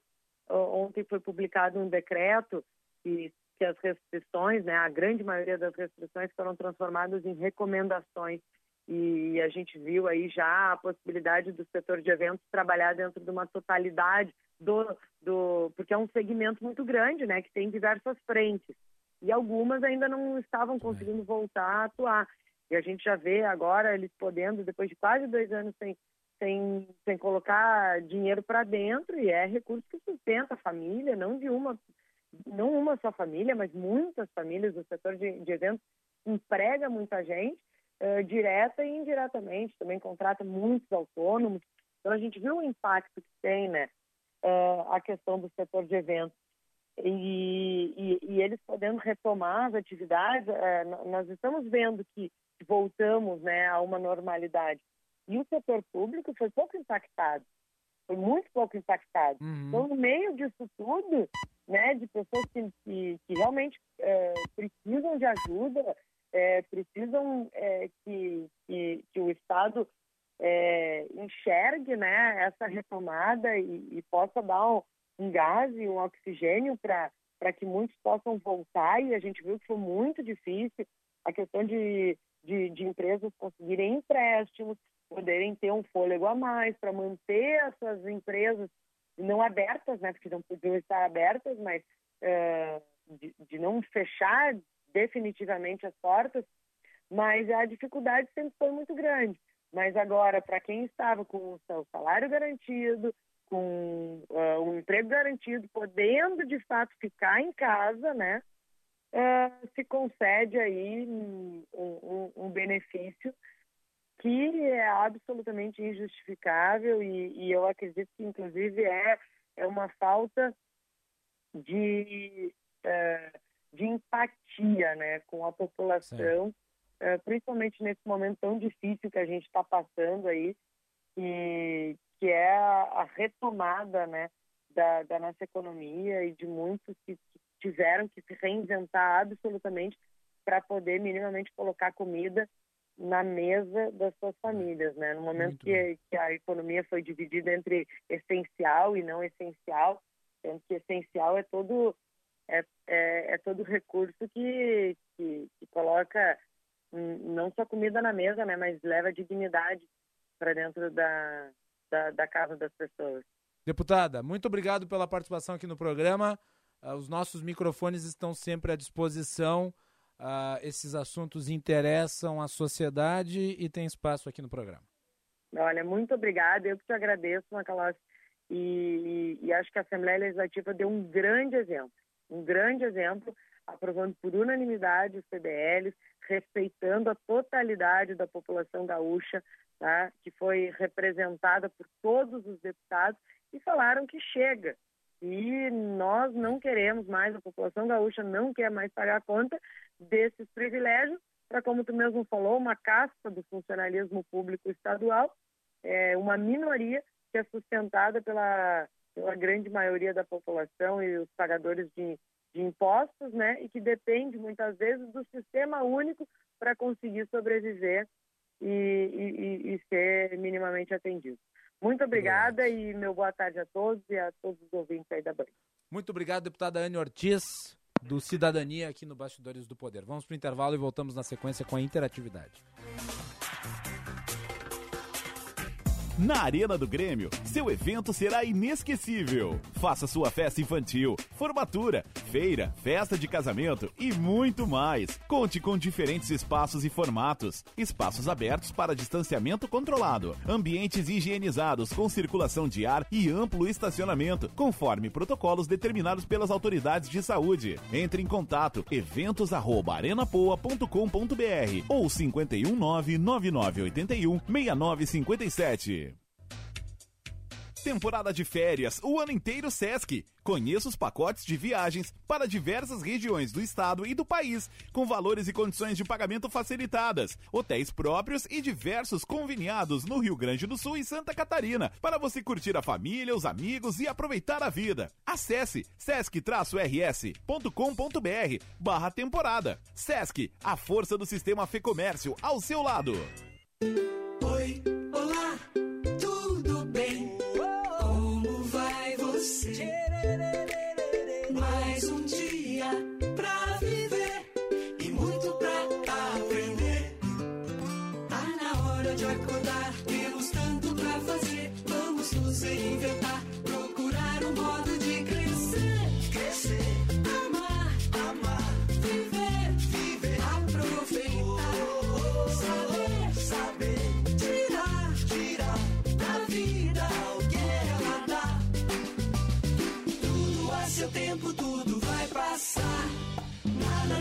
Urgente que um carinho possa dispensar.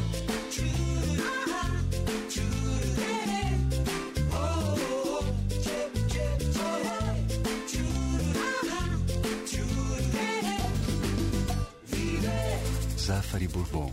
Economizar é comprar bem. Para um novo você, uma nova Volkswagen.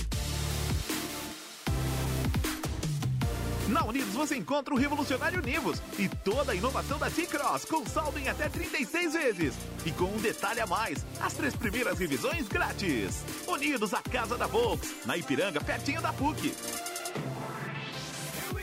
Aproveite, é a sua oportunidade de ter um Volkswagen zero quilômetro. No trânsito, sua responsabilidade salva vidas. Volkswagen. Você sabe onde encontrar o suplemento alimentar ideal para o seu dia? Na Sanar Farmácia. Contamos com a linha completa de polivitamínicos da Power Corp, que garantem mais saúde e energia para toda a família.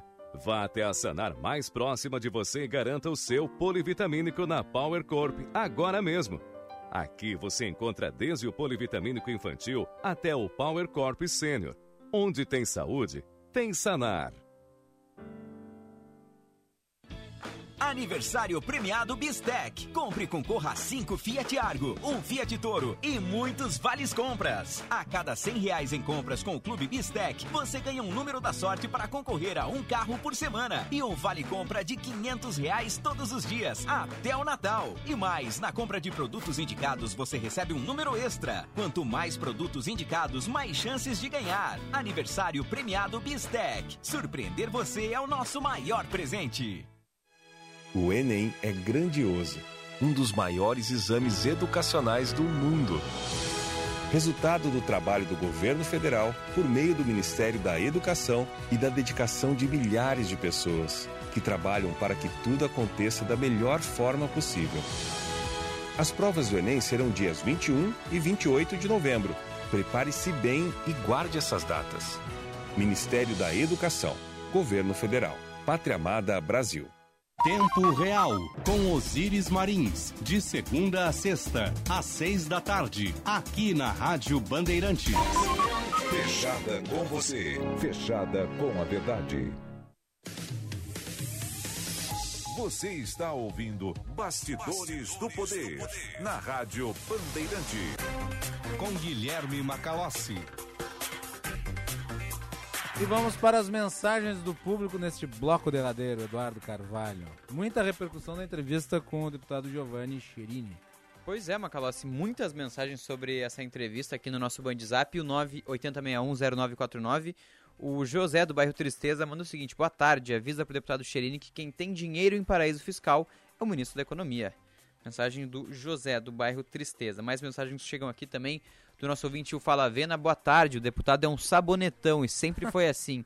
Seus eleitores gostam, a política atual é ninho de criação de pessoas dessa forma. Na verdade, falta qualidade ao eleitor para escolher melhor. Um abraço, ouvinte Fala Vena, aqui da capital gaúcha. Mais mensagens chegam também no Bandzap. O Eduardo Milani, Macalossi, boa tarde. Cherini não tem culpa, a culpa é do eleitor que vota nele e nos iguais a ele. Pobre país. Um abraço, nosso ouvinte Eduardo Milani. Mais mensagens aqui no Bandzap. João Eduardo Ávila, de São Leopoldo. Boa tarde, Macalossi Eduardo.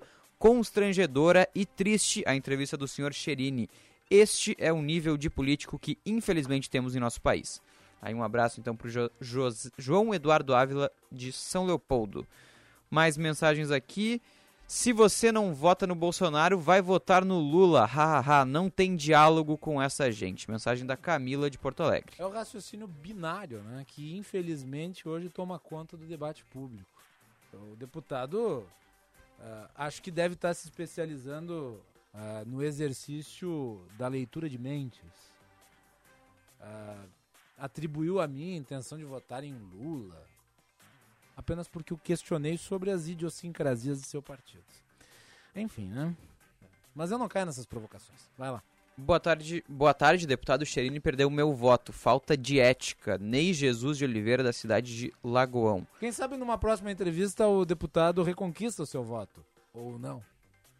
Macalossi preteou o olho da gateada com Cherini. Nário Fagundes de Porto Alegre. Mano. A gente tratou ele com o maior respeito. Mas a gente faz todos os questionamentos. Boa tarde, Macalossi. O deputado puxa-saco Giovanni Cherini é bem mal educado e ignorante, hein? É até um favor que desapareça. Mensagem da Neiva de Canoas. Mais mensagens que chegam aqui. Boa tarde, Macalossi. Me enganou direitinho. O deputado sacou que vais votar no Lula. Um abraço do Rodrigo Soares, da Bom Jesus. Agora o Macalossi foi desmascarado. É comunista esse Macalossi. Boa tarde, Macalossi. O deputado Giovanni Cherini não conseguiu explicar o inexplicável. Jerry Rosa de São Leopoldo. Mensagens aqui no nosso Band Zap. Ah, Mas o deputado Giovanni, Queri- Giovanni Cherini, eu tenho um problema de pronúncia com o sobrenome. O deputado Giovanni Cherini, ele é um dos defensores do tratamento por ozonioterapia. Né? Então, se ele consegue defender a ozonioterapia, ele pode defender outras coisas. Vamos lá, mais mensagens então aqui, Macalossi. Guilherme, me cita um partido do Brasil que não tem alguém envolvido em corrupção, um único. Eu te escuto, mas a hipocrisia mora por aí. Mensagem do Elias de Alvorada. Elias, todos os partidos têm corruptos. Agora, poucos partidos têm corruptos comandando o partido de dentro da cadeia. Né? E nós temos aqui que cobrar o discurso do presidente lá de 2018, que de repente mudou da água para o vinho. Se ele não tivesse feito aquela demagogia em 2018, talvez o nível de cobrança não fosse tão alto. Vai lá. Últimas mensagens, já estamos estourando tempo.